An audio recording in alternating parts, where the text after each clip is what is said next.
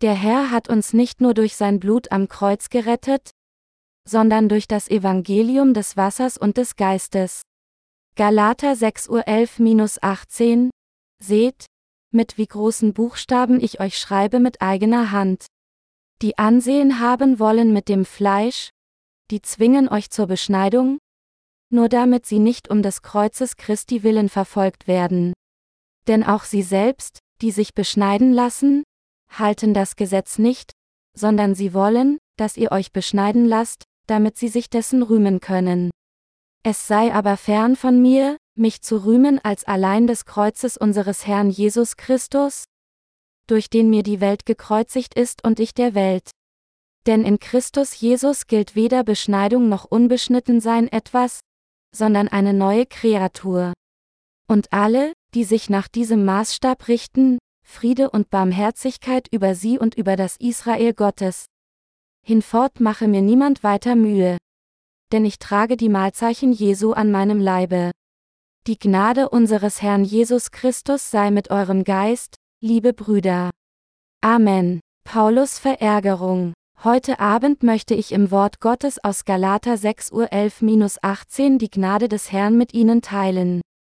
Wie wir bisher im Wort als auch in dieser Passage gesehen haben, können wir noch einmal sehen, wie die Befürworter der Beschneidung die Gemeinde Gottes in große geistliche Verwirrung gestürzt hatten und wie der Apostel Paulus in den Händen der Befürworter der Beschneidung Schwierigkeiten erlitt, die in diese Gemeinden Galatiens gekommen waren. Deshalb war Paulus verärgert. Der Apostel Paulus wies zuerst auf die versteckten Motive der Befürworter der Beschneidung hin. Der Grund, warum sie körperliche Beschneidung befürworteten, war ein dreifacher. Erstens, um von den Juden anerkannt zu werden. Zweitens, um nicht von ihren eigenen Leuten verfolgt zu werden. Und drittens, um sich ihres Glaubens zu rühmen. Deshalb sagte Paulus in Galater 6 Uhr 12-13, die Ansehen haben wollen mit dem Fleisch, die zwingen euch zur Beschneidung, nur damit sie nicht um des Kreuzes Christi verfolgt werden. Denn auch sie selbst, die sich beschneiden lassen, halten das Gesetz nicht, sondern sie wollen, dass ihr euch beschneiden lasst, damit sie sich dessen rühmen können. Wir wissen, dass es heutzutage kaum Christen gibt, die sich körperlich beschneiden lassen wollen, nachdem sie an Jesus glauben. Wenn jemand die körperliche Beschneidung erhalten will, ist alles, was er zu tun hat, nur in ein Krankenhaus zu gehen und eine Summe für eine einfache Operation zu bezahlen. Doch während der frühen Gemeindezeit betonten jedoch Christen, die einen jüdischen Hintergrund hatten, die körperliche Beschneidung. Ob einer körperlich beschnitten war oder nicht, war für die Juden eine äußerst wichtige Frage. Sie glaubten, dass eine körperliche Beschneidung der Beweis dafür sei, dass man Abrahams Nachkomme sei, und so legten sie viel Wert auf die körperliche Beschneidung. Dies bedeutet, dass das Ignorieren der körperlichen Bescheidung ein sicherer Weg war, sich den bösartigen Angriffen der Juden zu öffnen. Deshalb sagte der Apostel Paulus zu den Befürwortern der Beschneidung, dass sie versuchten, der Verfolgung durch die körperliche Beschneidung zu vermeiden. Zur Zeit der frühen Gemeinde war das Evangelium, an das der Apostel Paulus glaubte und predigte, das Evangelium aus Wasser und Geist, und jeder, der durch Glauben an das echte Evangelium die Vergebung seiner Sünden empfing, war jemand, der bereits geistliche Beschneidung erhalten hatte. Da ein solcher Heiliger bereits von Gott als Gerechter und sein Kind anerkannt wurde, war es nicht nötig, dass er sich körperliche beschneiden lässt, um zu versuchen, Gottes Kind zu werden. Diejenigen, die die Vergebung ihrer Sünden durch Glauben an das Evangelium aus Wasser und Geist erhielten, hatten absolut keinen Grund, sich körperlich beschneiden zu lassen. Im Alten Testament hatte Gott Abraham verheißen, ich werde dir so viele Nachkommen geben wie die Sterne am Himmel, und der Grund, warum Gott dies sagte, war, Abraham zum Vater des Glaubens zu erheben und uns auch zu segnen, durch unseren Glauben an die Wahrheit von Sünde gerettet und so Gottes Volk zu werden. Es ist, weil Abraham an das glaubte, was Gott ihm sagte, konnte er seinen Glauben genehmigt bekommen. Und Gott verhieß dem Abraham und seinen Nachkommen auch. Abraham, deine Nachkommen sollen beschnitten werden. Ich werde sie als mein Volk anerkennen, wenn sie beschnitten sind. Diese Beschneidung war tatsächlich ein Schatten der geistlichen Rettung, bei der unsere Sünden ein für allemal durch Glauben an das Wort Gottes abgeschnitten und wir zu Gottes Volk werden. Deshalb sagte der Apostel Paulus, und das ist die Bescheidung des Herzens, die im Geist und nicht im Buchstaben geschieht, Römer 2 Uhr 29. Die Beschneidung des Herzens bezieht sich hier auf das Abschneiden unserer Sünden durch den Glauben an das Evangelium aus Wasser und Geist.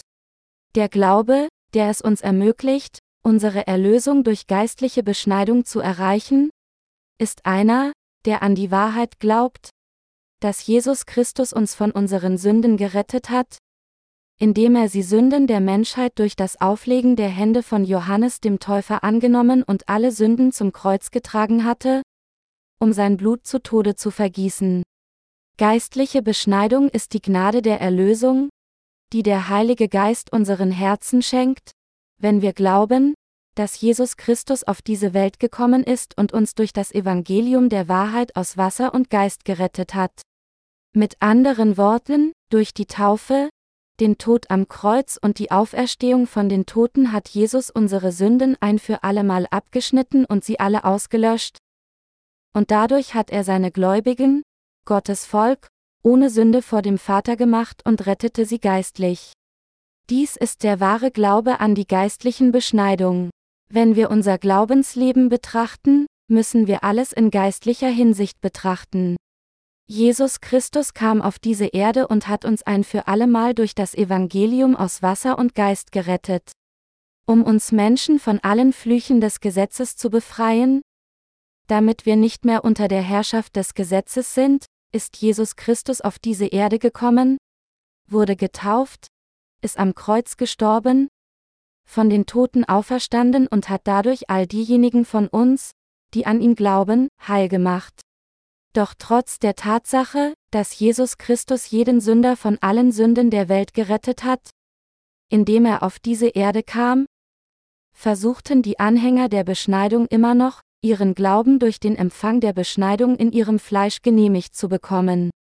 Unter ihrem Einfluss erregte die Überzeugung, dass man körperlich beschnitten werden muss, so viel Aufmerksamkeit, dass sie mehr betont wurde als der Glaube an Jesus Christus, der durch das Evangelium aus Wasser und Geist kam. Dies war eine völlig nutzlose Überzeugung. Aus diesem Grund begann der Glaube der Gläubigen der frühen Gemeinde abzunehmen, und deshalb tadelte der Apostel Paulus, der entschlossen war, dies niemals zuzulassen, die Befürworter der Beschneidung so streng.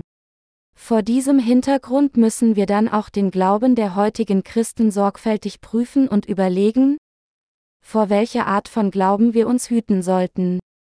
Der Apostel Paulus fürchtete Verfolgung nicht. Der Apostel Paulus sagte, dass der Grund, warum die Gläubigen in Galatin die körperliche Beschneidung erhalten wollten? Darin bestand, sich in ihrem Fleisch zu rühmen und auch Verfolgung wegen der Wahrheit zu vermeiden. Wenn wir den Glauben solcher Befürworter der Beschneidung aus heutiger Sicht betrachten, war er derselbe, wie der Glaube nur an das Blut am Kreuz, nicht wirklich an Jesus Christus, der durch das Evangelium aus Wasser und Geist kam. Heutige Christen denken, dass es für sie in Ordnung ist, einfach in die Gemeinde zu gehen und nur an das Blut am Kreuz zu glauben, ohne die Vergebung ihrer Sünden zu erhalten? Aber dies ist derselbe Glaube wie der der Befürworter der Beschneidung, die den Glauben von niemanden in Frage gestellt haben, wenn er körperlich beschnitten wurde. Wenn jemand heute verkündet, dass er durch Glauben an das Evangelium aus Wasser und Geist Vergebung seiner Sünden erhalten hat, wird er von vielen verfolgt, aber wenn er bekennt, nur an das Blut am Kreuz zu glauben, wird er nicht von irgendwelchen Christen verspottet. Wenn er nur bekennt, ich glaube an das Blut am Kreuz. Jesus ist für mich am Kreuz gestorben.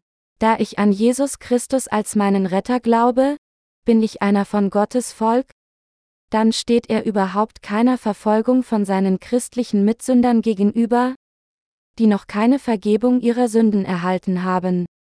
Wenn jedoch jemand bekennt, dass er an das Evangelium aus Wasser und Geist glaubt, dann wird er von vielen Christen sofort als Ketzer gehasst. So verwerfen sogar einige der Heiligen, die durch das Hören und Glauben an das Evangelium aus Wasser und Geist wiedergeboren wurden, das wahre Evangelium nach einiger Verfolgung und bekennen schließlich ihren Glauben wie folgt. Ich glaube an Jesus. Und ich glaube, dass Jesus mich gerettet hat, indem er gekreuzigt wurde und sein Blut für meine Sünden vergoss. Sogar jetzt bekennen viele wiedergeborene Gläubige auf diese Weise, selbst wenn sie in ihren Herzen zugeben, dass das Evangelium des Wassers und des Geistes richtig ist, damit sie nicht geistlich und körperlich verfolgt werden. So wie ein Mann in der frühen Gemeindezeit als Nachkomme Abrahams anerkannt wurde, wenn er körperlich beschnitten wurde, werden heute diejenigen, die an Jesus als ihren Retter glauben und nur an das Blut des gekreuzigten Jesus glauben, als Gottes Volk anerkannt. Würden dann nicht alle so glauben, da, wenn einer nur an das Blut am Kreuz glaubt, er sich im Fleisch gut zeigen kann und sein religiöser Glauben wird auch von Mitchristen anerkannt? Wenn ein Christ heute sagt, dass er nur an das Blut am Kreuz glaubt, wird er von allen gelobt. Dieser Mann glaubt an Jesus. Er ist ein richtiger Gläubiger. Er ist kein Ketzer, sondern ein orthodoxer Christ. Dies ist, wie es ist, wenn wir die Hauptschriftpassage auf die heutigen Christen anwenden. Und wenn einer mit einem Kreuz um den Hals herumläuft, sieht es ziemlich gut bei ihm aus und bewirkt die Zustimmung, die man als Christ bekommt. Heutzutage wird niemand mehr verfolgt, wenn er nur an das Blut am Kreuz glaubt und ein legalistisches Glaubensleben führt. Wenn ein Christ jedoch glaubt, dass er durch Glauben an das Evangelium aus Wasser und Geist völlig ohne Sünde gemacht wurde, dann steht er sicher Verfolgung gegenüber. Das liegt daran, weil sich sein Glaube vom religiösen Glauben unterscheidet, der heute im heutigen Christentum vorherrscht. Doch es sind niemand andere als wir, die durch Glauben an das Evangelium des Wassers und des Geistes die Vergebung der Sünde empfangen haben, die Gottes wahres Volk sind, die Gerechten, die wahrhaftig von allen ihren Sünden erlassen wurden. Wir sagen Menschen, dass sie auch an das Evangelium aus Wasser und Geist glauben müssen. In der Bibel bezieht sich das Wasser auf die Taufe, die Jesus von Johannes dem Täufer im Jordan empfing. Daher verkündet das Evangelium des Wassers und des Geistes die folgende Wahrheit. Jesus, der Sohn Gottes, hat uns gerettet, indem er verkörpert im Fleisch auf diese Erde gekommen ist, von Johannes dem Täufer getauft wurde, für unsere Sünden an unserer Stelle am Kreuz gestorben ist und wieder von den Toten auferstanden ist. Trotzdem werden wir von vielen Menschen gehasst, wenn wir sagen, dass wir an die Wahrheit des Evangeliums des Wassers und des Geistes glauben. Wenn jemand sagt, dass er nur durch Glauben an das Blut am Kreuz gerettet wurde, wird sein Glaube von vielen Leuten angenommen. Selbst solchen Ungläubigen sagen die Leute, jeder ist frei an welche Religion auch immer zu glauben. Ich denke, er glaubt an etwas Gutes. Im Gegensatz zu ihnen mache ich eindringlich klar, dass der Glaube derer, die bekennen, nur an das Blut am Kreuz zu glauben, verdorben ist. Das ist, weil Gott nur den Glauben von jemanden genehmigt, der sagt, ich glaube an das Evangelium aus Wasser und Geist. So wie die frühe Gemeinde wegen der vielen Befürworter der Beschneidung viele Schwierigkeiten durchgemacht hat, werden auch in dieser Zeit die Augen der Menschen des Glaubens durch diejenigen getrübt, die nur an das Blut am Kreuz glauben und behaupten, ihre Sünden durch ihre eigenen Bußgebete wegzuwaschen. Die heutige Vorstellung, dass einer nur an das Blut am Kreuz glauben muss, ist exakt dieselbe Überzeugung wie die der Befürworter der Beschneidung in der frühen Gemeindezeit. Deshalb werden diejenigen, die nur an das Blut am Kreuz glauben, von niemanden verfolgt, sondern im Gegenteil von allen Religionsanhängern dieser Welt anerkannt. Der Glaube an das Blut am Kreuz allein wird von vielen angenommen, indem sie sagen, Oh, er glaubt also an Jesus. Er ist ein guter Christ, der einer orthodoxen Konfession angehört. Selbst unter denen, die nur an Jesu Blut am Kreuz glauben, bekennen einige Leute ihren Glauben wie folgt. Jesus hat mich von Sünde gerettet, indem er gekreuzigt wurde und sein Blut vergossen hat. Er hat mich gerettet, indem er die Verurteilung all meiner Sünden getragen hat. Ich habe also keine Sünde, da ich an diesen Retter Jesus glaube. Dies ist das typische Bekenntnis der Evangelikalen. Diejenigen, die so zeugen, werden weder von Menschen der Welt noch von Christen gehasst, sondern leben von allen anerkannt. Sie hören Christen anderer Denominationen sagen, oh, sie glauben einfach an Jesus. Sie glauben an Jesus normal und müssen dann gute Christen sein. Mit anderen Worten, sie ersuchen durch eine derartige Zustimmung Verfolgung zu vermeiden. Sagte der Apostel Paulus, man müsse an Jesus glauben und auch beschnitten werden? Tat Paulus sagen, dass unsere Erlösung annulliert würde, wenn wir nicht körperlich beschnitten wären? Nein, hat er nicht gesagt.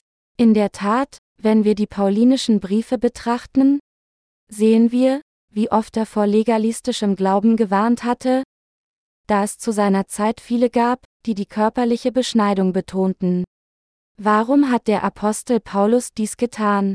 Es war, weil es derzeit viele gab, die behaupteten, dass Männer körperlich beschnitten werden und auch an Jesus glauben müssten, um Gottes Volk zu werden? Und weil eine solche Behauptung für die Wiedergeborenen jener Tage ein Todesstoß gewesen wäre. In Gottes Augen war ein solcher Glaube eine Mischung aus falschen Lehren, und deshalb konnte der Heilige Geist nicht mit den Lehren der Befürworter der Beschneidung arbeiten. Deshalb stoppte der Apostel Paulus die grassierende Prävalenz der Befürworter der Beschneidung. Wir müssen begreifen, was der Apostel Paulus im Sinn hatte. Wir müssen genau zuhören, was der Schreiber dieses Buches Galater uns jetzt sagt. Paulus machte zweifelsfrei klar, dass wir niemals durch körperliche Beschneidung zu Gottes Volk gemacht werden. Er sagte in Galater 6.11 Uhr, Seht, mit wie großen Buchstaben ich euch schreibe mit eigener Hand. Dass der Apostel Paulus seinen Brief an die Galater Gemeinden mit großen Buchstaben schrieb, bedeutete, dass er darauf hinwies, wie falsch es war zu behaupten, man müsse sich körperliche beschneiden lassen. Paulus sagte dann weiter, die Ansehen haben wollen nach dem Fleisch, die zwingen euch zur Beschneidung, nur damit sie nicht um des Kreuzes Christi willen verfolgt werden. Galater 6.12 Uhr. Diese Passage bedeutet, dass die Befürworter der Beschneidung die Galater, Heiligen zur Beschneidung zwangen, nur um die Anerkennung des Fleisches zu suchen und gleichzeitig Verfolgung zu vermeiden. Der Versuch, als Gottes Volk anerkannt zu werden, indem man an das Evangelium des Wassers und des Geistes glaubt und dann etwas anderes des Fleisches darüber hinzufügt, ist verdorben. Durch das Buch Galater müssen wir auf die falschen Überzeugungen der heutigen Christen hinweisen und sie korrigieren.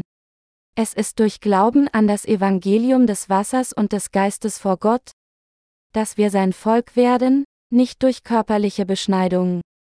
Trotzdem waren in den Gemeinden Galatiens sowie in den Gemeinden der anderen Regionen die Befürworter der Beschneidung weit verbreitet und behaupteten während der gesamten frühen Gemeindezeit immer wieder eine solche unsinnige Vorstellung. Unter denen, die behaupten, an Jesus zu glauben, tragen viele gern eine Kreuzkette um den Hals. Von gewöhnlichen Menschen bis hin zu Filmstars laufen eine Menge Leute mit einer Kreuzkette herum. Sogar einige Prostituierte in Rotlichtvierteln tragen ein Kreuz an einer Halskette. Eventuell ist das beliebteste Modeaccessoires bei Frauen eine Kreuzhalskette. Ein Kreuz an der Halskette scheint als Symbol zu sein, das ausdrückt, ich bin ein Christ. Wenn die Leute also sehen, dass andere eine Kreuzhalskette tragen, genehmigen sie einander, indem sie denken, oh, diese Person ist also ein Christ. Sie glauben, dass das Blut am Kreuz alles ist, was Jesus Christus für sie getan hat.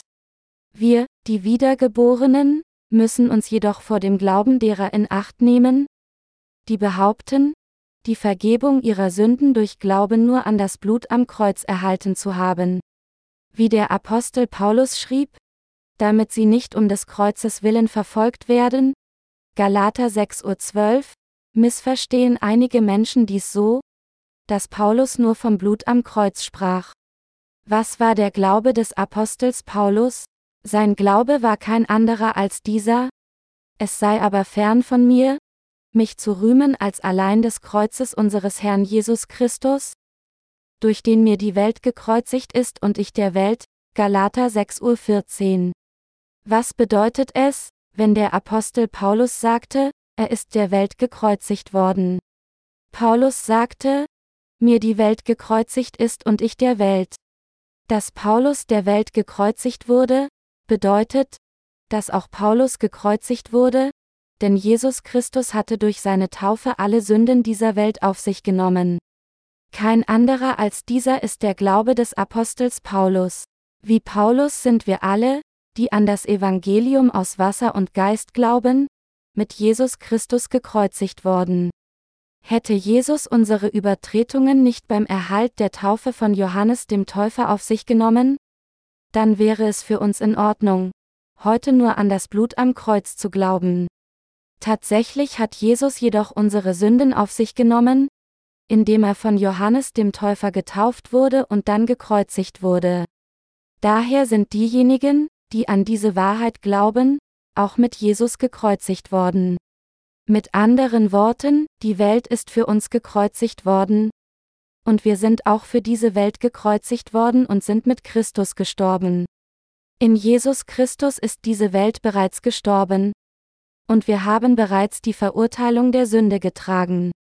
So hatte der Apostel Paulus seine Sünden auf Jesus übertragen, indem er an seine Taufe glaubte, und so wurde er mit Jesus gekreuzigt. Der Apostel Paulus sagte daher in Galater 6.17 Uhr, Hinfort mache mir niemand weiter Mühe. Denn ich trage die Mahlzeichen Jesu an meinem Leibe. Was sind die Mahlzeichen Jesu? Sie verweisen auf die Tatsache hin, dass der Apostel Paulus mit Jesus Christus gestorben und mit ihm auferstanden war. Deshalb hat der Apostel Paulus immer Gottes Wort im Evangelium aus Wasser und Geist bezeugt. Als der Apostel Paulus sagte, es sei aber fern von mir, mich zu rühmen als allein des Kreuzes unseres Herrn Jesus Christus, wurde dies auch auf das Evangelium des Wassers und des Geistes bezogen, das verkündet, dass Jesus der Sohn Gottes und unser Retter ist und dass er alle unsere Sünden durch die Taufe auf sich genommen hat und dann gekreuzigt wurde. Wir müssen hier begreifen, was Paulus meinte, als er sagte, dass ihm die Welt gekreuzigt wurde und er auch der Welt gekreuzigt wurde. Diese Aussage kam aus seinem Glauben, der auf die Taufe von Jesus basiert. Für uns, die wir an das Evangelium aus Wasser und Geist glauben, ist die Welt für uns gekreuzigt und wir der Welt. Und dass Jesus Christus von den Toten auferstanden ist, bedeutet, dass er sie und mich wieder zum Leben erweckt hat. Das Evangelium aus Wasser und Geist ist die Wahrheit. Und diejenigen, die an dieses Evangelium der Wahrheit glauben, sind diejenigen, die das Mahlzeichen dieses Glaubens an Jesus Christus haben. Zu wissen und mit unserem Herzen zu glauben, dass Jesus unsere Sünden durch die Taufe, die er von Johannes dem Täufer empfangen hat, auf sich genommen hat, sie ans Kreuz getragen hat und gekreuzigt wurde, ist dieses Mahlzeichen zu haben. Und es ist, weil wir tatsächlich so glauben, predigen wir trotz Verfolgung dieses Evangelium, das Evangelium aus Wasser und Geist. Aber was ist mit den heutigen Christen? Wie glauben die meisten von ihnen? Sie glauben nur an das Blut des gekreuzigten Jesus. Deshalb, wenn wir den Menschen der Welt über das Evangelium des Wassers und des Geistes erzählen, sind sie sofort brüskiert, weil wir merkwürdige Dinge sagen. Im Gegensatz dazu, wenn sie andere sagen hören, dass sie durch Glauben nur an das Blut des gekreuzigten Jesus gerettet wurden, hören sie ohne jeden Vorbehalt zu. Weil diese Christen nur an das Blut am Kreuz glauben, können sie nicht verstehen? Wenn ihnen das Evangelium aus Wasser und Geist gepredigt wird? und sie betrachten es als etwas komplett Neues, wenn sie erfahren, dass die Taufe Jesu ein Vorbild der Rettung 1. Petrus 3 Uhr 21 ist. Wenn jemand ihnen immer wieder sagt, sie werden nur gerettet, wenn sie sowohl an Jesus glauben als auch körperliche Beschneidung erhalten, was würden sie sagen? Würden sie sagen, gut, das ist nicht so schwer, und so mag ich ebenso körperliche Beschneidung erhalten. Würden sie nicht der Person sagen, dass sie schauen soll, was tatsächlich im Wort Gottes geschrieben steht? Tatsächlich sollten wir ihr antworten und sagen, der Herr hat gesagt, dass wir aus Wasser und Geist von neuem geboren werden müssen. Er hat nicht gesagt, dass wir auch körperlich beschnitten werden müssen. Wir sollten diese Person zum Wort erwecken, dass, wenn jemand etwas zum Evangelium aus Wasser und Geist hinzufügt oder davon weglässt, ihm Flüche hinzugefügt werden und er von der Gnade der Erlösung ausgeschlossen wird. Und wir müssen sie wissen lassen, dass jeder, der versucht, protzend im Fleisch eine gute Figur zu machen, um Verfolgung zu vermeiden, von Gott verflucht wird. Sagen Sie dies nur nicht, weil Sie Angst haben, Sie würden verfolgt werden, wenn Sie vom Evangelium aus Wasser und Geist sprechen? Das Evangelium des Wassers und des Geistes umfasst sowohl die Taufe Jesu als auch sein Blut am Kreuz. Hätte Jesus sterben können, ohne vorher getauft worden zu sein? Wir können so getrost durch unseren Glauben sprechen. Da der in unseren Augen unsichtbare Teufel gegen die Wahrheit steht, werden unsere Herzen manchmal bedroht, wenn wir vom Evangelium des Wassers und des Geistes sprechen. Wenn wir wegen solcher Bedrohungen verängstigt sind und Verfolgung fürchten und infolgedessen glauben, dass alles, was wir zu tun haben, nur allein an das Blut des Kreuzes zu glauben und Beschneidung zu erhalten ist, dann sind wir verflucht, unfähig die Vergebung unserer Sünden zu empfangen. Wenn wir allerdings kühn erklären, dass wir wahrhaftig an das Evangelium aus Wasser und Geist glauben, wird Satan sich ducken und sich zurückziehen. Wenn wir selbst zurückschrecken, um Verfolgung zu vermeiden, wird Satan siegen, aber wenn wir durch Glauben mutig sind, dann wird Satan vor uns zurückweichen. In Galater 6.15-16 sagte der Apostel Paulus, Denn in Christus Jesus gilt weder Beschneidung noch Unbeschnittensein etwas, sondern eine neue Kreatur. Und alle, die sich nach diesem Maßstab richten, Friede und Barmherzigkeit über sie und über das Israel Gottes.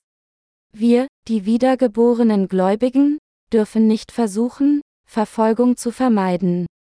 Unabhängig davon, ob wir verfolgt werden oder nicht, müssen wir unseren Glauben an das Evangelium aus Wasser und Geist exakt bekennen. Der Apostel Paulus sagte, wenn du beschnitten werden willst, dann lass dich beschneiden. Aber bedenke, dass es nicht durch Beschneidung ist, dass du zu Gottes Volk gemacht wirst. Vielmehr ist es durch Glauben an das Evangelium aus Wasser und Geist. Nach diesem Glauben macht es keinen Unterschied, ob du beschnitten oder unbeschnitten bist. Mit anderen Worten, Gottes Friede und Barmherzigkeit werden all denen geschenkt, die glauben, wie Gott es festgelegt hat, ob sie beschnitten oder unbeschnitten sind. Tatsächlich werden diejenigen, die die Erlösung, die Jesus Christus uns gegeben hat, annehmen, gerettet und empfangen Frieden und die Barmherzigkeit Gottes in ihr Herzen. Jeder von uns war daran gebunden, für seine Sünden zu sterben, doch durch Glauben an das Evangelium des Wassers und des Geistes sind wir ohne Sünde und zu Gottes Kindern gemacht worden. Paulus fuhr fort in Galater 6 zu 17 zu sagen, Hinfort mache mir niemand weiter Mühe. Denn ich trage die Mahlzeichen Jesu an meinem Leibe. Sogar als der Apostel Paulus verfolgt wurde, bezeugte er die Wahrheit des Evangeliums des Wassers und des Geistes. Obwohl er gehasst und abgelehnt wurde, predigte er weiterhin das Evangelium aus Wasser und Geist. Der Apostel Paulus war ein Jude. So wurde er nach den Statuten des Gesetzes auch am achten Tag seiner Geburt beschnitten, Philippa 3 zu 5. Die Region Galatiens war jedoch ein Land der Heiden, und deshalb gab es viele Heiden in den Gemeinden Galatiens, die die Statuten der Beschneidung nicht kannten. Da den Heiden der jüdische Brauch der Beschneidung männlicher Babys fremd war, waren diejenigen, die an Jesus glaubten und als Erwachsene in die Gemeinde kamen, augenscheinlich nicht im Fleisch beschnitten. Bei solchen Heidenchristen bestanden die Anhänger der Beschneidung unter den Judenchristen darauf, dass sie an das Evangelium des Wassers und des Geistes glauben und auch körperliche Beschneidung erhalten mussten. Am Ende lautete die Formel der Erlösung, die die Anhänger der Bescheidung befürworteten, so, das Evangelium aus Wasser und Geist plus Beschneidung ist gleich Rettung. Mit anderen Worten, es führte zur Entstehung eines von Menschen gemachten falschen Evangeliums der Erlösung. Aus diesem Grund tadelte der Apostel Paulus die Anhänger der Beschneidung streng, indem er ihnen sagte, ihr dürft niemals auf der Notwendigkeit der körperlichen Beschneidung bestehen. In jüdischen Gemeinden, wo es nur selbstverständlich war, dass jedes männliche Baby am achten Tag seiner Geburt beschnitten wurde, war es vielleicht allzu natürlich, auf die Beschneidung zu bestehen, aber dies von Heidengemeinden zu fordern, war ein extrem gefährlicher Akt, die die Wahrheit des Evangeliums lästerte. Jeder muss die Vergebung der Sünde durch Glauben an das Evangelium aus Wasser und Geist empfangen. Beharrt man jedoch auf dem zusätzlichen Erfordernis der Beschneidung von den Heiden, um gerettet zu werden, dann verwandelt sich die Beschneidung selbst in eine andere Komponente der Erlösung für sie. Deshalb sollte niemals eine Beschneidung gefordert werden. Angesichts des soziokulturellen Hintergrunds zu dieser Zeit mag dieses Beharren für manche Menschen nicht so wichtig gewesen sein, aber für andere war es geistlich fatal. In Korea lehren die katholische Kirche und die anglikanische Kirche, dass es in Ordnung ist, Ahnenriten durchzuführen. Genau genommen ist die Durchführung von Ahnenriten jedoch eine schwere Sünde. Wenn einer sich verbeugt, während er Ahnenriten durchführt, verneigt er sich tatsächlich vor Dämonen. Es ist zwar gut, seine Vorfahren zu ehren, aber Opfer darzubringen und sich vor ihnen zu verbeugen, bedeutet Dämonen anzubeten, und daher ist dies absolut eine Sünde. Das ist, weil Gott klargemacht hat, dass niemand andere Götter vor ihm haben sollte. Auf keinen Fall sage ich hier, dass wir die Toten hassen und verfluchen sollen. Vielmehr sagte ich, dass es eine Sünde ist, sich vor den Toten zu verbeugen, sie als seine Ahnengötter auf einen Podest zu stellen und zu ihnen zu beten, ihm zu helfen und ihn zu segnen. Jeder, der an Jesus glaubt, sollte dies niemals tun. Es ist etwas ganz Böses. Manche mögen sagen, in meinem Herzen möchte ich es nicht tun. Aber jeder in meiner Familie besteht darauf, dass ich an Ahnenritualen teilnehme, und so tue ich es nur formell. Obwohl dies zunächst klug erscheinen mag, ist seine Wirkung auf Nichtchristen tödlich. Sie würden denken, schaue dir dies an, ein sich selbst bekennender Christ verbeugt sich. Ich vermute, der Glaube an Jesus unterscheidet sich nicht vom Glauben an einen Aberglauben. Das Christentum ist nur eine von vielen Religionen dieser Welt. Sobald Menschen auf diese verwirrte Art denken, wollen sie nicht einmal an Jesus glauben. Sie betrachten das Christentum im gleichen Licht wie jede andere Religion der Welt, denken, dass es egal ist, ob sie an diese Religion oder jene Religion glauben, und glauben, dass sie das Himmelreich betreten können, indem sie an irgendeine Religion glauben. Infolgedessen sehen sie keinen besonderen Grund, an Jesus zu glauben, und wenn dies geschieht, denken sie, dass Jesus nicht der einzige Retter aller Menschen sein kann.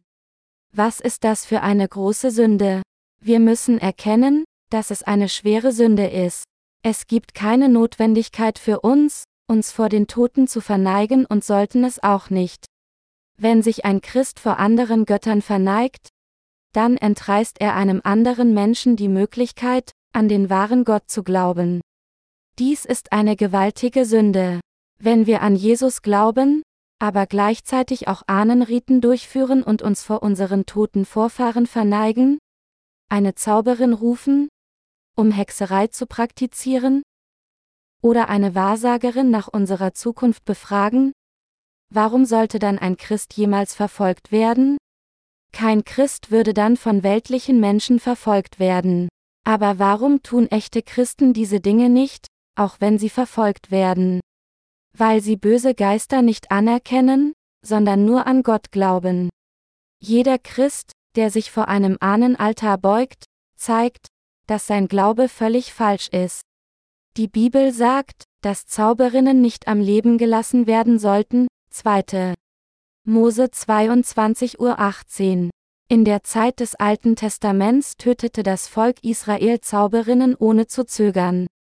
Eine Zauberin ist jemand, die von einem Dämon besessen ist. Sie ist jemand, die der Teufel zu seine Untergebene gemacht hat. Deshalb sagt das Alte Testament, dass solche Menschen nicht am Leben gelassen werden sollten. Aber interpretieren Sie dies nicht wörtlich, dass Sie Zauberinnen jagen und sie töten sollten. Vielmehr bedeutet dies, dass wir die Präsenz der Zauberin gleichen Aspekten aus unserem geistlichen Bereich beseitigen sollten. Einige christlichen Führer handeln wie Zauberer oder Wahrsager, sie beten, indem sie ihre Hände auf jemandes Kopf legen und dann prophezeien, was mit ihm geschehen würde. Was für ein Unsinn. Wir sollten solche Menschen aus Gottes Gemeinde vertreiben und uns von solchen Leuten fernhalten. Wenn sie jemand zufällig auffordert, sich vor einen Ahnenaltar zu verneigen? Dann sollten Sie Stellung beziehen und deutlich sagen, ich bin ein Christ. Warum bitten Sie einen Christen, sich zu verbeugen? Es wäre besser, nicht an Jesus zu glauben, als sich vor irgendeinem bösen Geist zu verbeugen. Ihr Glaube muss beständig sein, wie könnten Sie an dies und das glauben, an alles, was Ihnen begegnet? Wenn Sie an den Buddhismus glauben wollen, dann sollten Sie dem folgen, was die buddhistischen Schriften sagen, und wenn Sie an das Christentum glauben wollen, dann sollten Sie wissen, was die Bibel sagt, und gründlich daran glauben. Sie sollten sich niemals vor anderen Göttern verneigen, egal wie viel Druck auf sie ausgeübt wird. Auch wenn Ihre Eltern dies von Ihnen verlangen, müssen Sie ihnen kühn sagen, als jemand, der an Jesus glaubt, kann ich mich niemals verbeugen. Mein Gewissen erlaubt dies nicht. Welche Art von Glauben ist der Glaube an das Evangelium aus Wasser und Geist? Meine Glaubensgenossen, es ist falsch, wenn die Gläubigen an das Evangelium aus Wasser und Geist nur für das Blut am Kreuz eintreten und behaupten, allein in diesem Blut am Kreuz Erlösung gefunden zu haben. Wenn einer von ihnen sagt, dass er allein durch Glauben an das Blut des Kreuzes die Vergebung der Sünde erhalten hat, dann sagt er dies nur, um nicht von Menschen verfolgt zu werden. Was bedeutet es, wenn wir bekennen, dass Jesus uns nur dadurch gerettet hat, weil er gekreuzigt wurde und sein Blut vergossen hat? Die Taufe Jesu wäre zu unserer Erlösung nicht nötig. Es wäre dann unnötig, das Evangelium des Wassers und des Geistes zu predigen, und es würde genügen, nur das Blut am Kreuz zu predigen. In diesem Fall werden wir auch keiner Verfolgung ausgesetzt sein. Wenn sie nur an das Blut am Kreuz glauben, behaupten, ohne Sünde zu sein, auch wenn ihre Sünden in ihrem Herzen bleiben, und blind darauf bestehen, dass sie keine Sünde haben, obwohl ihre Sünden nicht auf Jesus Christus übertragen wurden, dann haben sie sich selbst nur in einen weltlichen Religionsanhänger verwandelt. Eine Religion zu praktizieren bedeutet, an einen Gott zu glauben, den man selbst erschaffen hat. Es bedeutet, seinen eigenen religiösen Gründer, seinen eigenen Gott und seine eigenen Lehren zu machen und daran zu glauben. Das ist, was Religion ausmacht.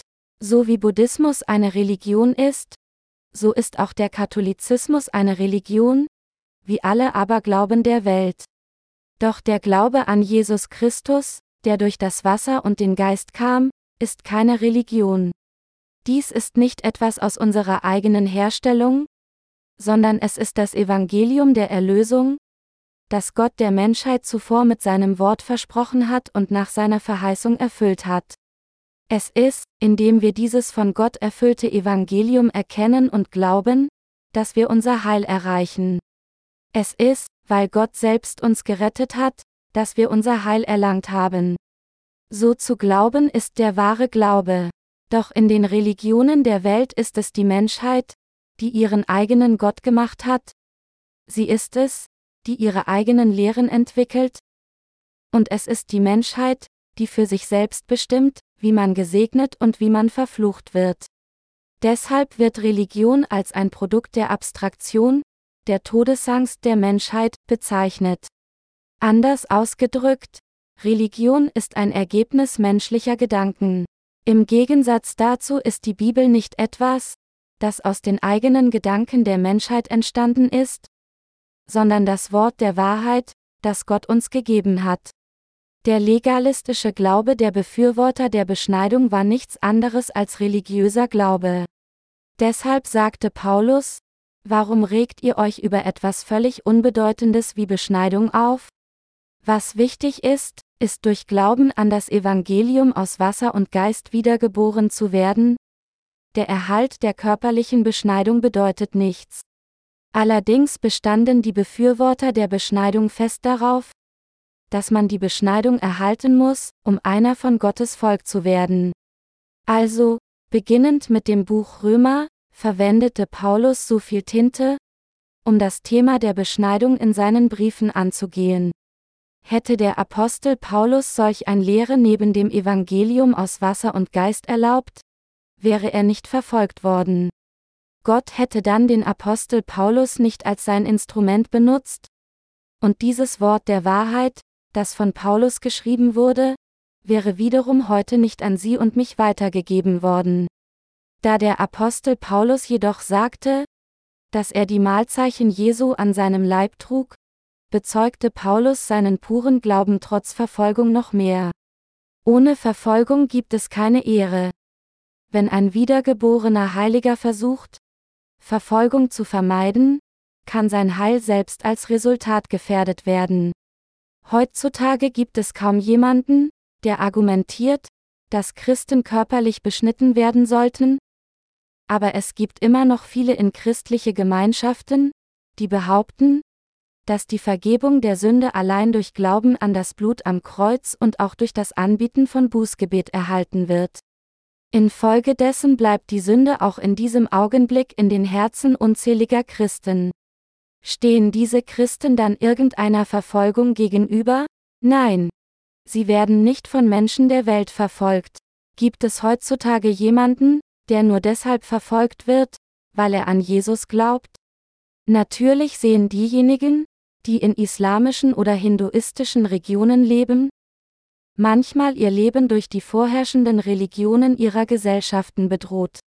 Wenn in Korea irgendwelche weltlichen Christen bei Gelegenheit verfolgt würden, würde es sich auf eine fade Kritik beschränken, weil die Ahnenriten nicht durchgeführt wurden. Und wenn ein Christ aus einer buddhistischen Familie stammt, dann mag er bedrängt werden, wieder zum Buddhismus zu konvertieren, wobei seine Familie verlangt zu wissen, warum er an das Christentum glaubt, wenn alle anderen in der Familie an den Buddhismus glauben und darauf bestehen, dass es keine zwei Religionen in einem Haushalt geben könnte. Das Schlimmste, was ihm passieren kann, dass seine Familie droht, ihn von seinen familiären Bindungen zu trennen. Die Verfolgung, von der Apostel Paulus sprach, ist nicht auf dieser Ebene.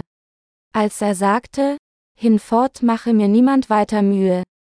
Denn ich trage die Mahlzeichen Jesu an meinem Leibe, Galater 6.17 Uhr, sagte er, dass er sich überhaupt nicht wegen der Bedrohung der Welt und den falschen Lehrern fürchtete, die Wahrheit des Evangeliums zu verteidigen.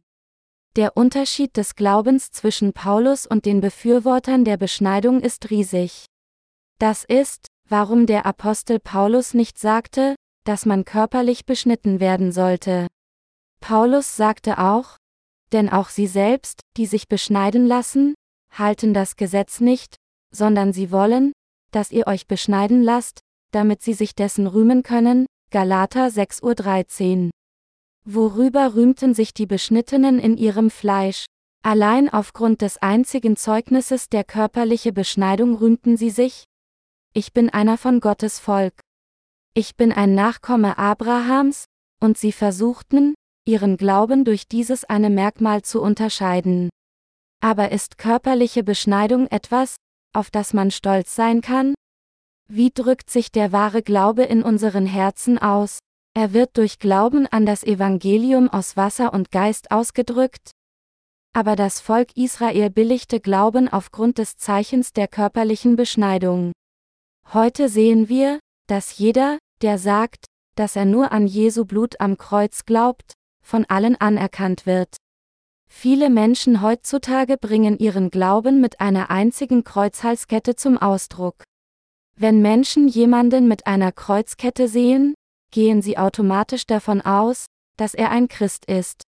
Doch ohne eine Kreuzkette um den Hals kann jedoch niemand sagen, ob er ein Christ ist oder nicht.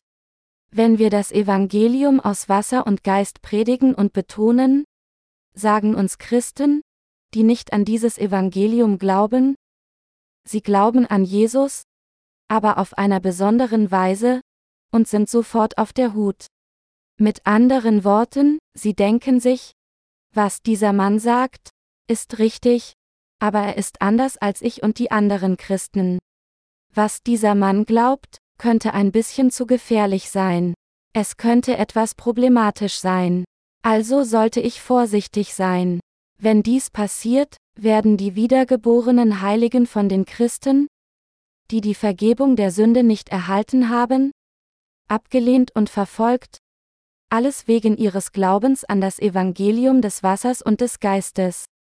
Wurden sie verfolgt, weil sie an das Evangelium aus Wasser und Geist glauben? Ich glaube an Jesus. Ich glaube an den gekreuzigten Jesus. Er hat mich gerettet, indem er sein Blut vergossen hat. Wurden sie jemals für diesen Glauben verfolgt? Als sie so glaubten, wurden sie nicht verfolgt.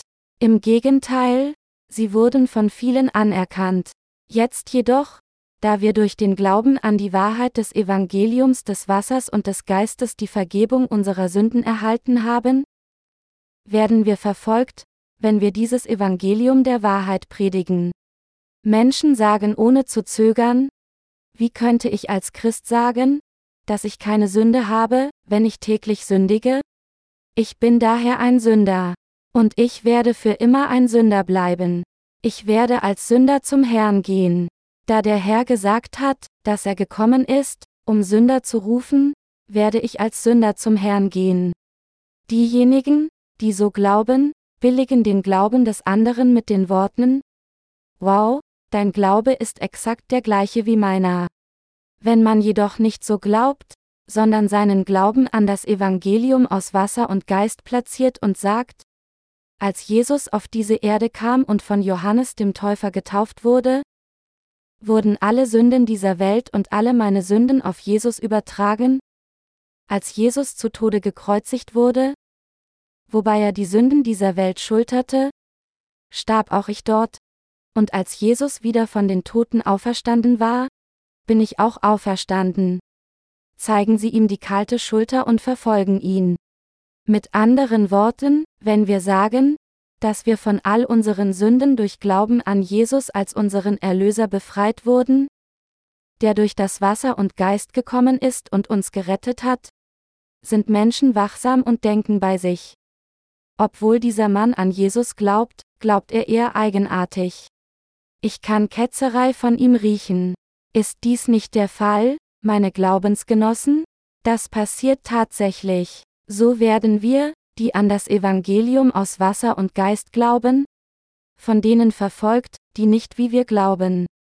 Wie Sie sehr wohl wissen, sind durch Glauben an das Evangelium aus Wasser und Geist mit unseren Herzen alle unsere Sünden verschwunden. Weil der Herr bereits alle unsere Sünden ausgelöscht hat, können wir von Gott durch Glauben an das Evangelium aus Wasser und Geist genehmigt werden. Anders ausgedrückt, da Jesus alle unsere Sünden ausgelöscht hat, haben wir keine andere Wahl, als zu glauben. So ist es durch das Evangelium aus Wasser und Geist, dass wir die Vergebung unserer Sünden erhalten. Das Evangelium des Wassers und des Geistes ist die Wahrheit der Erlösung, die Gott uns gegeben hat, aber diejenigen, die jetzt nur Jesus Blut am Kreuz predigen, sind in ihrem Glauben unzureichend. Ihre Herzen bleiben daher immer noch mit Sünde. Wie gehen wir mit den Sünden um, die wir begehen, nachdem wir an das Evangelium aus Wasser und Geist geglaubt haben? Diejenigen, die durch den Glauben an das wahre Evangelium wiedergeboren wurden, bekennen diese Sünden vor Gott und bekräftigen, dass Jesus sie bereits mit dem Evangelium aus Wasser und Geist ausgelöscht hat. Und dann kommen sie erneut mit einem guten Gewissen zu Gott. Im Gegensatz dazu, wenn diejenigen, die nicht wiedergeboren sind, Sünde begehen, versuchen sie, diese Sünde durch ihre eigenen Bußgebete vergeblich abzuwaschen, und deshalb bleibt Sünde weiterhin in ihrem Gewissen. Da das Gewissen nicht getäuscht werden kann, kann man niemals mit gutem Gewissen bekennen, dass man ohne Sünde ist, es sei denn man hält den Beweis fest, dass seine Sünden auf Jesus übertragen wurden, als er von Johannes dem Täufer getauft wurde. Bei jedem, der nicht an das Evangelium aus Wasser und Geist glaubt, weist das eigene Gewissen darauf hin, dass es Sünde in seinem Herzen gibt. Niemand kann jemals sein eigenes Gewissen täuschen. Es ist, weil Menschen nicht an das von Gott gegebene Evangelium des Wassers und des Geistes glauben, dass sie Sünder bleiben.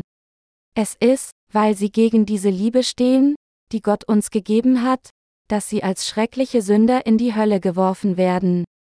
Diejenigen, die an das Evangelium aus Wasser und Geist glauben, werden von ihren Sünden erlassen und gerecht gemacht, um in den Himmel einzutreten? Aber diejenigen, die nur an das Blut am Kreuz glauben und es predigen, werden in die Hölle geworfen, denn ihre Sünden bleiben in ihren Herzen intakt. Heute nur an das Blut am Kreuz zu glauben und nur Bußgebete zu predigen, kommt einer Täuschung des eigenen Gewissens gleich. Diejenigen, die nur Bußgebete zusammen mit dem Blut am Kreuz predigen, führen andere dazu, diese Lüge auch zu akzeptieren. Die Verurteilung, die in ihrem Gewissen ist, wird vollständig an diejenigen weitergegeben, die sie hören. Wenn wir also vom Evangelium Gottes sprechen, sollten wir daher Folgendes predigen. Alle von uns konnten nicht umhin, als für unsere Sünde zu sterben und in die Hölle geworfen zu werden. Wir alle waren Sünder von unserer Geburt an. Und wegen unserer Sünden haben wir uns weit weg von Gott entfernt. Aufgrund dieser Sünden entstand eine riesige Kluft zwischen Gott und uns. Was uns zu Gott zurückbringt und uns wieder mit ihm verbindet, ist nichts anderes als das Evangelium aus Wasser und Geist. Heutige Christen glauben jedoch, dass es das Blut am Kreuz ist, das unsere entfremdete Beziehung zu Gott wiederherstellt. Sie betrachten das Symbol des Kreuzes als alles, worum es im Christentum geht.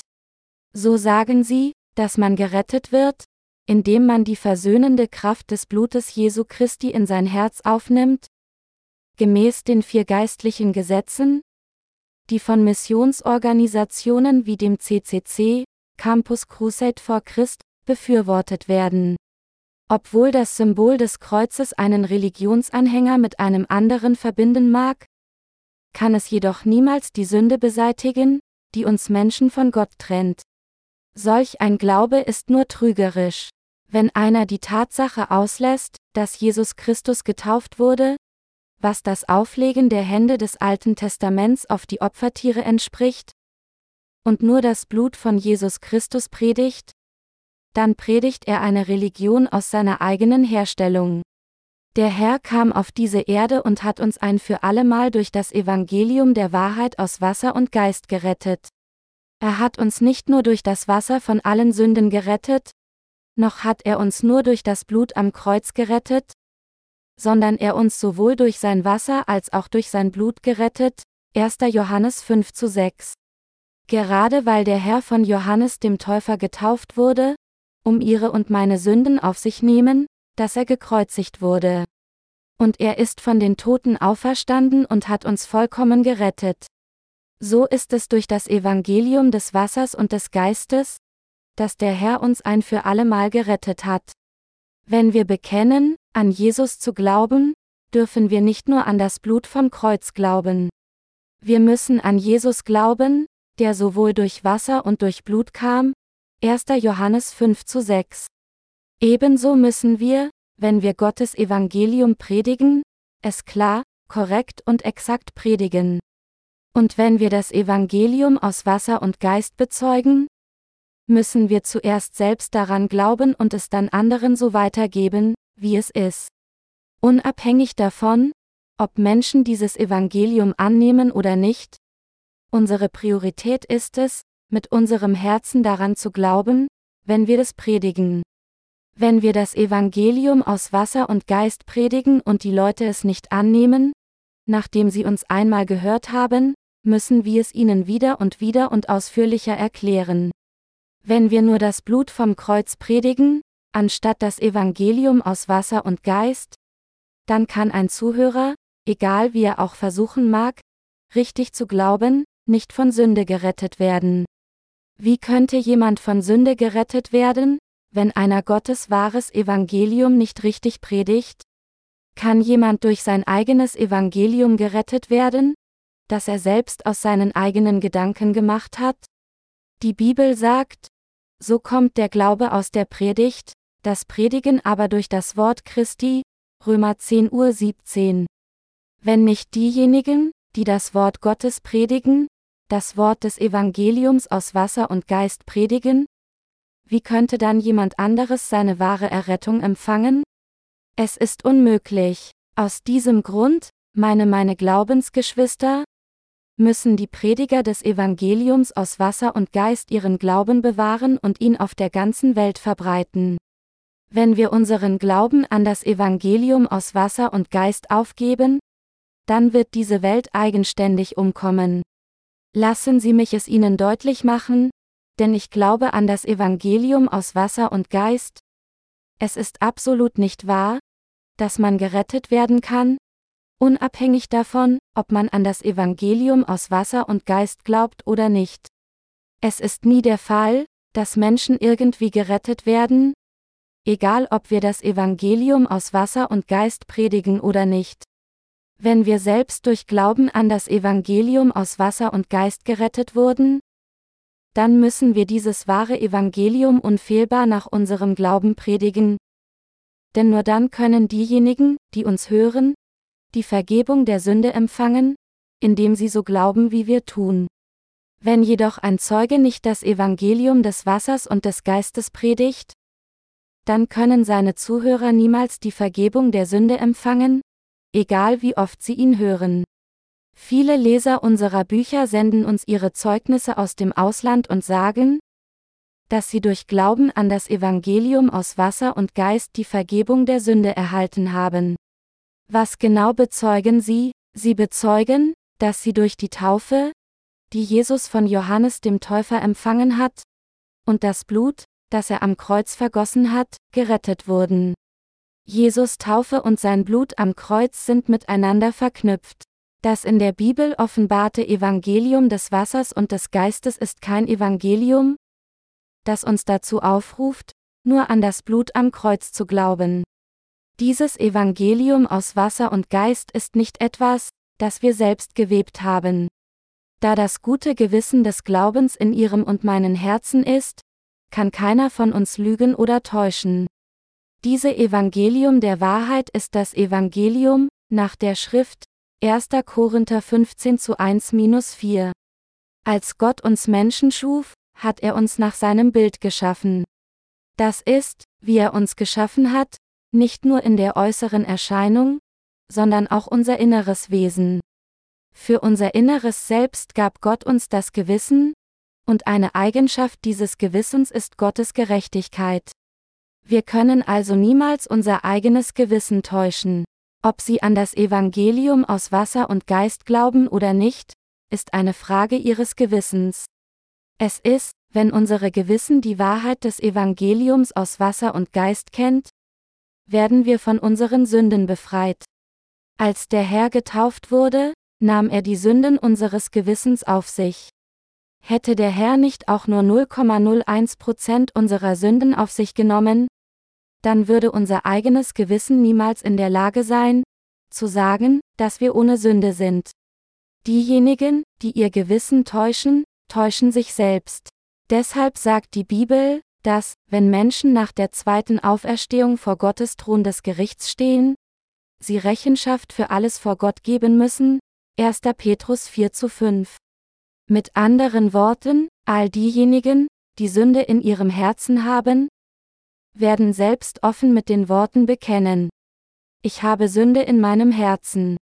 Ich muss in die Hölle geworfen werden. Im Gegensatz dazu wird das Gewissen der Wiedergeborenen sagen, ich glaube, dass der Herr alle meine Sünden mit dem Evangelium aus Wasser und Geist ausgelöscht hat. Also habe ich keine Sünde. Ich glaube, dass der Herr all meine Sünden auf sich genommen und all ihren Sold bezahlt hat, als er auf diese Erde kam, getauft wurde, am Kreuz starb und wieder von den Toten auferstand. Wenn einer an das Evangelium aus Wasser und Geist glaubt, ist es daher, dass sein gutes Gewissen sich freut. Das Evangelium des Wassers und des Geistes ist genau die Wahrheit, die Jesus erwähnte, als er sagte, und werdet die Wahrheit erkennen, und die Wahrheit wird euch frei machen, Johannes 8.32 Uhr. Unser Glaube ist ein echter Glaube. Wir glauben nicht an menschengemachte Lehren. Deshalb weist der Apostel Paulus in Galater, Kapitel 1 wiederholt darauf hin, dass das Evangelium nicht von Menschen ist, sondern von Gott selbst, indem er sagt, denn ich tue euch kund, liebe Brüder, dass das Evangelium, das von mir gepredigt ist, nicht von menschlicher Art ist. Denn ich habe es nicht von einem Menschen empfangen oder gelernt, sondern durch eine Offenbarung Jesu Christi, Galater 1 Uhr 11-12. Durch Glauben an die Wahrheit haben wir mit gutem Gewissen unsere Erlösung erreicht. Es steht geschrieben. Lass es jetzt geschehen. Denn so gebührt es uns, alle Gerechtigkeit zu erfüllen. Da ließ er Gravis es geschehen, Matthäus 3.15 Uhr. Jesus kam auf diese Erde, um uns zu retten. Als Jesus 30 Jahre alt wurde, wurde er von Johannes dem Täufer getauft, und drei Jahre später starb er am Kreuz und stand von den Toten wieder auf und erfüllte so alle Gerechtigkeit, die uns rettet. Mit anderen Worten, Gott tat, was richtig für uns ist. Er sandte seinen Sohn auf diese Erde, und indem er seinen Sohn taufen ließ, ließ Gott all ihre Sünden und meine auf den Sohn übergeben. Wurden nicht die Sünden der Menschheit auf Jesus übertragen, als er getauft wurde? Natürlich wurden sie. Jetzt müssen sie mit gutem Gewissen an dieses Evangelium der Wahrheit glauben. Nach unserem eigenes Gewissen waren wir alle eindeutig mit Sünde, und wir waren alle an die Hölle gebunden. Um jedoch alle ihre Sünden und meine auf sich zu nehmen, wurde Jesus von Johannes dem Täufer getauft. Als Jesus seine Taufe empfing, wurden unsere Sünden auf ihn übertragen oder nicht? Sie wurden weitergegeben. Es ist, weil unsere Sünden auf Jesus übertragen wurden, dass er die Sünden der Welt ans Kreuz trug, gekreuzigt wurde und sein Blut zu Tode vergoss. Und von den Toten am dritten Tag auferstanden, ist er unser ewiger Retter geworden. Das Evangelium aus Wasser und Geist offeriert nicht eine Erlösung, die nicht einmal unser eigenes Gewissen erkennen kann. Ihr Gewissen und meines gibt zu, dass Gott uns durch das Evangelium aus Wasser und Geist gerettet hat. Wie ist es dann, können Sie jetzt das Evangelium des Wassers und des Geistes in Ihrem Gewissen anerkennen und haben Sie deshalb tatsächlich die Vergebung Ihrer Sünden empfangen? Wurden ohne Sünde mit einem guten Gewissen? Jeder von uns hat sein eigenes Gewissen. Als der Apostel Paulus in Galater 6 zu 18 sagte, Die Gnade unseres Herrn Jesus Christus sei mit eurem Geist, liebe Brüder. Bedeutet dies, dass Paulus die Gnade Jesu Christi im Gewissen unseres Herzens wollte. Was dann ist die Gnade unseres Herrn Jesus Christus? Es ist das Evangelium aus Wasser und Geist, das Evangelium, das uns von Sünde gerettet hat. Dies ist, was Paulus in unserem Geist haben wollte. Das Evangelium des Wassers und des Geistes muss in unseren Herzen sein. Dies mit dem Kopf zu wissen, mit dem Herzen daran zu glauben, es mit den Lippen zu bekennen und es in unserem Leben zu folgen? Dies ist der wahre Glaube. Meine Glaubensgenossen, Glauben Sie mit Ihrem Herzen an diese Wahrheit? Erkennen Sie das Evangelium aus Wasser und Geist mit gutem Gewissen an? Das Evangelium aus Wasser und Geist ist die echte Wahrheit. Dies ist genau die Wahrheit, die der Apostel Paulus bezeugte. Das Buch Galater spricht davon, vom ersten bis zum letzten Kapitel. Wie schwer muss es für den Apostel Paulus gewesen sein, den Heiden das Evangelium zu predigen? Aufgrund seiner treuen Hingabe kamen die Heiden zum Glauben an diesen Jesus Christus, der durch das Wasser und den Geist kam. Paulus predigte das Evangelium aus Wasser und Geist so wie es ist. Jesus ist Gott selbst. Obwohl er völlig sündlos ist und nie gesündigt hat, kam er auf diese Erde und nahm alle unsere Sünden auf sich, indem er von Johannes dem Täufer getauft wurde. Tragend die Sünden der Welt durch die Taufe, wurde Jesus zu Tode gekreuzigt, aber er ist von den Toten auferstanden. Deshalb wird jeder, der an diesen Jesus glaubt, von all seinen Sünden erlassen und ein Kind Gottes werden. Als der Apostel Paulus den Heiden von Jesus Christus Zeugnis gab, entstanden Gläubige unter den Heiden. Ich war in der Tat an die Hölle gebunden, aber der Sohn Gottes hat mich gerettet, indem er für mich auf diese Erde gekommen ist, getauft wurde, am Kreuz starb und wieder von den Toten auferstanden ist. So glaubten auch die Heiden mit ihrem Herzen an das Evangelium aus Wasser und Geist.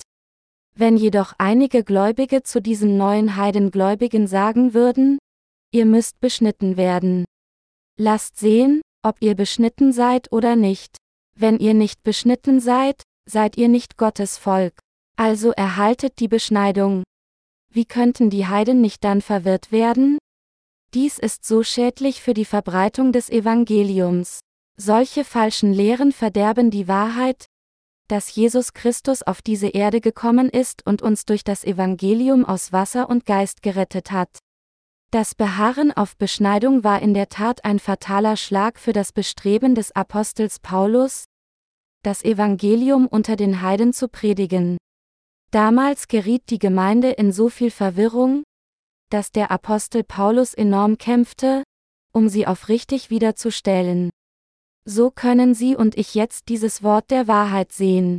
Und wir haben auch erkannt, dass das Befürworten nur des Blutes anstelle der Beschneidung die Gemeinde jetzt in diesem Zeitalter Verwirrung stürzt.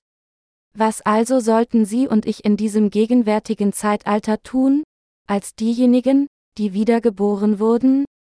Wir müssen an Jesus Christus glauben, der durch das Wasser und den Geist kam, ihn predigen und das wahre Evangelium verteidigen. Wir dürfen nicht nur den gekreuzigten Jesus verkünden. Vielmehr müssen wir über Jesus Christus lehren, der alle Sünden der Menschheit ausgelöscht hat, indem er durch Wasser und Geist gekommen ist, diesen Jesus Christus bezeugen und an diesen Jesus Christus glauben. Wenn es keine Ursache gibt, dann gibt es keine Wirkung. Gibt es irgendeine Wirkung ohne Ursache? Als Gott dieses Universum machte, als er sie auf diese Erde geboren werden ließ, tat er nur sagen, ich habe dich zufällig erschaffen.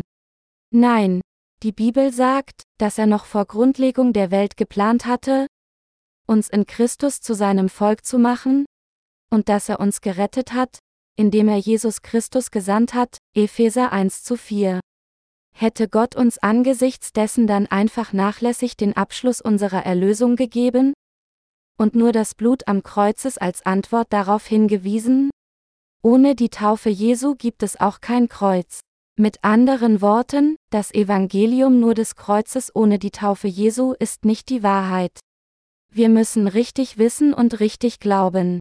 Ich weiß, dass Sie das Evangelium aus Wasser und Geist richtig verstehen und daran glauben. Wenn wir Paulus Wunsch verstehen, wollen wir dann auch so predigen, wie Paulus predigte. Anstatt eingebildet zu sein, einander zu provozieren, sich gegenseitig zu beneiden oder miteinander zu streiten, bitte ich Sie, von ganzem Herzen an das zu glauben, was der Herr Ihnen gegeben hat, es in seiner ganzen Reinheit zu predigen und von ganzem Herzen dafür dankbar zu sein. Möge Gott, der durch das Wasser und den Geist gekommen ist, Sie alle segnen.